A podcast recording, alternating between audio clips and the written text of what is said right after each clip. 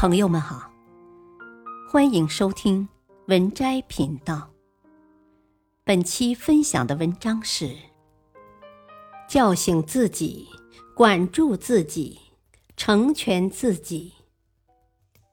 二，听说过一句话：强者之所以强，是因为管得住自己。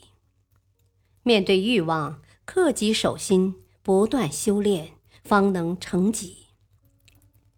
东晋书法家王羲之曾有一段时间练字迟迟没有突破，心里很是急躁。后来他听闻东汉书法家张芝每日坚持刻苦练字，把洗毛笔的一池水都染成了黑色，才写出令人赞赏的草书，成为一代草圣。于是，王羲之一改往日焦躁，约束自己，勤加修炼，连走路吃饭都在研究如何写字。因为没有随身携带纸笔，他就用手指头在衣服上比划。后来，在衣服上练习时间太长，衣服居然都被手指划破了。他还会每天早早的到池边练字。洗砚池也被他染成了墨池。此外，他还遍寻世间的碑帖手迹，去粗取精，打磨技艺。最终，通过多年的研学苦练，王羲之写就了无人能及的天下第一行书，被世人誉为书圣。剧作家萧伯纳说过：“自我控制。”是最强者的本能。一个人最大的对手就是自己。若你任由欲望肆意蔓延，再好的生活也会越来越垮。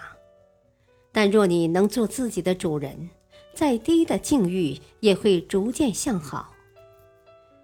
克己精进，不断修炼，天下之人事无不成。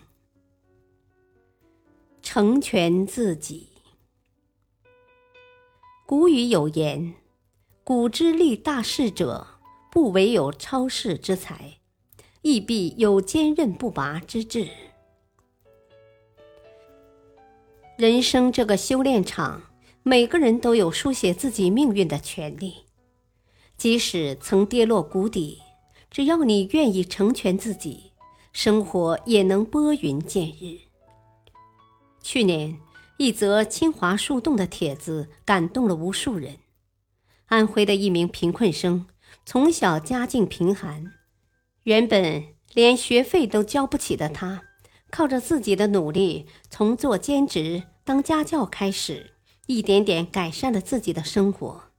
甚至从研一开始，他还能在保障自己生活的前提下，拿出了三千多块钱去资助四个孩子。有句话说得好，生活从来不会亏待任何一个努力的人。只要你不放弃自己，世界就一定会偷偷给你奖励。两百多年前，有一个男孩自幼跟随父亲学习钢琴、小提琴，凭借自身对音乐的热爱和领悟，加上老师的指导，他进步神速。成了大家口中的音乐神童。然而造化弄人，二十六岁时，他突然患上了耳疾。起初他以为能治好，结果却越来越严重。没多久，他便彻底丧失了听觉，心都伤透了。对于一个音乐家来说，双耳失聪无疑是晴天霹雳。在这种折磨中，他给朋友写信说道：“我过着悲惨的生活，要是干别的职业或许还可以，但是在我的行业里，这是最可怕的事情。”绝望之际，他甚至写下了遗书。可想到自己如果这么轻而易举的低头，未免太过无能，于是他决定与命运抗争。他发誓说。我要向命运挑战，我要扼住命运的咽喉，我要让它毁灭。从此全身心投入到音乐创作中。后来，他接连创作出第三交响曲、第九交响曲，为世界留下了珍贵的音乐财富。他就是交响乐之王贝多芬。人生无常是常态，没有人能一辈子舒服自在。无论身处哪种境遇，你想过上舒心的生活，都不要渴求别人。他们也许能帮你一时，但帮不了你一世。正如拿破仑所说：“人多不足以依赖，要生存只有靠自己。若要如何？”全凭自己，拥有成全自己的勇气，才能拼搏出专属的一片天地，活得潇洒精彩、自由自在。